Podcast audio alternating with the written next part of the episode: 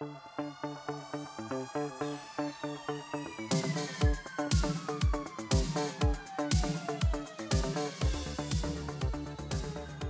aí, pessoal, sejam muito bem-vindos a mais um episódio do podcast Economista Sincero, economista que mais trabalha no Brasil.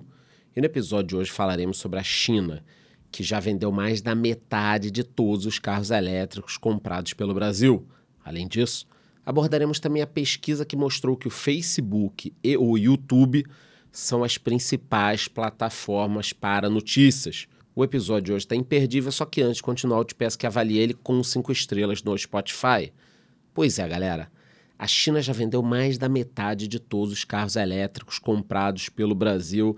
A China está dominando tudo. Segundo uma reportagem do Portal 360, os chineses venderam aproximadamente 37,6 mil veículos elétricos aos brasileiros desde 2017, quando os automóveis desse tipo passaram a ser importados pelo país.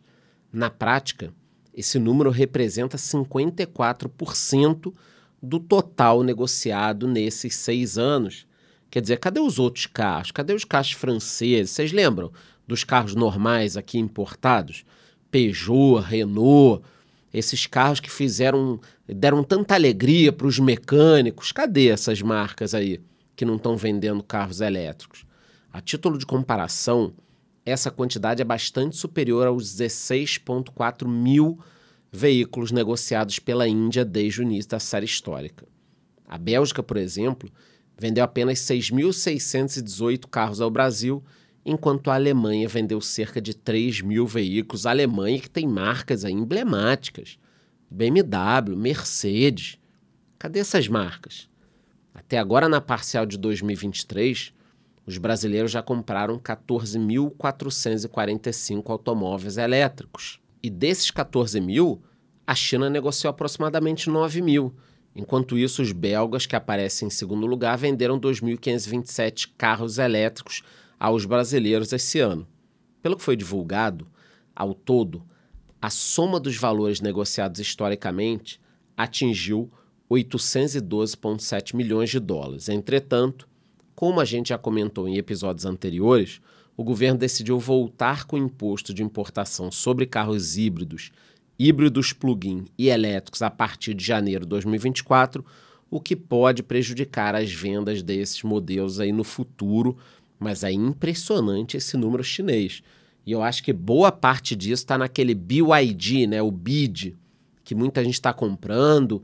Eu li outro dia que eles estão para lançar um carro desses ano que vem, aí na faixa dos 100 mil reais. Aí o bicho vai pegar.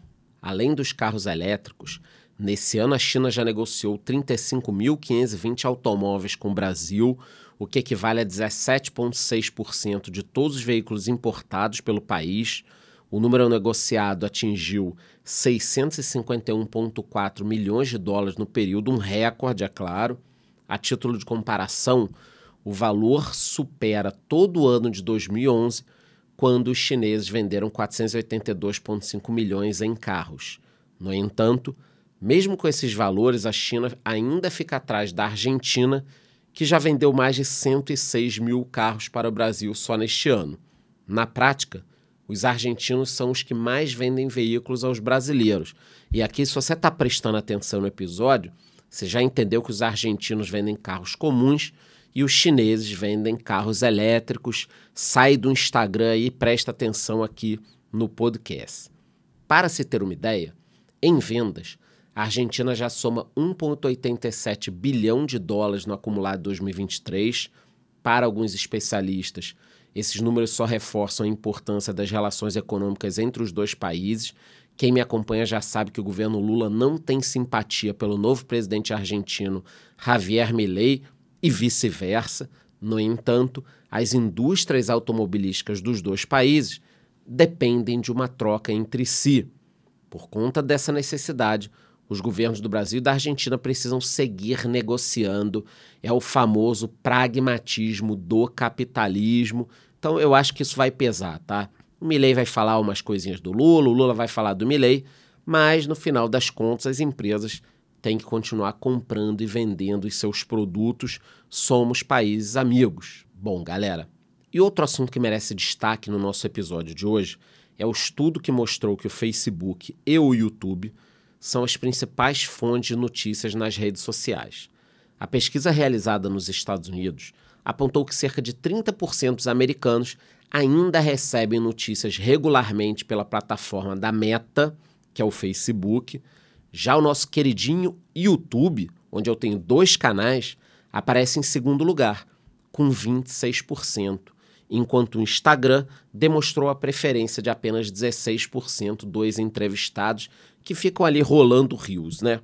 Além disso, mais da metade dos americanos, cerca de 56%, afirmaram que costumam receber notícias em celulares, computadores ou tablets. Esse número representa uma alta em relação aos 49% de 2022. Já o percentual de pessoas que afirmam receber notícias na televisão ficou em 30%, enquanto na mídia impressa ficou em 10%. Vocês estão vendo como a mídia tradicional, impressa, televisão, como eles estão perdendo relevância para plataformas como o YouTube. O estudo revelou também que, com relação aos usuários que recebem notícias regularmente, Instagram, Nextdoor, TikTok estão em ascensão. Esse ano, por exemplo, 43% das pessoas que usam o TikTok disseram que recebem notícias da plataforma, e aqui tem que tomar cuidado com o algoritmo, é a China que controla. A título de comparação, em 2020, esse número estava em 22%, quer dizer, saiu de 22 para 43. E onde isso vai parar? Nesse caso aqui eu acho um pouco perigoso algumas questões, mas eu quis mais é trazer a notícia em geral. As pessoas estão se informando muito pelo Facebook e pelo YouTube. Então o episódio de hoje teve muita notícia importante. Primeiro a questão dos veículos, China dominando, e depois informações Facebook e YouTube ganhando relevância. Qualquer novidade sobre esses dois temas, eu trarei mais informações. E antes de ir embora, eu te peço que vote na enquete que deixei ali embaixo, me dê cinco estrelas no Spotify e te vejo no próximo episódio.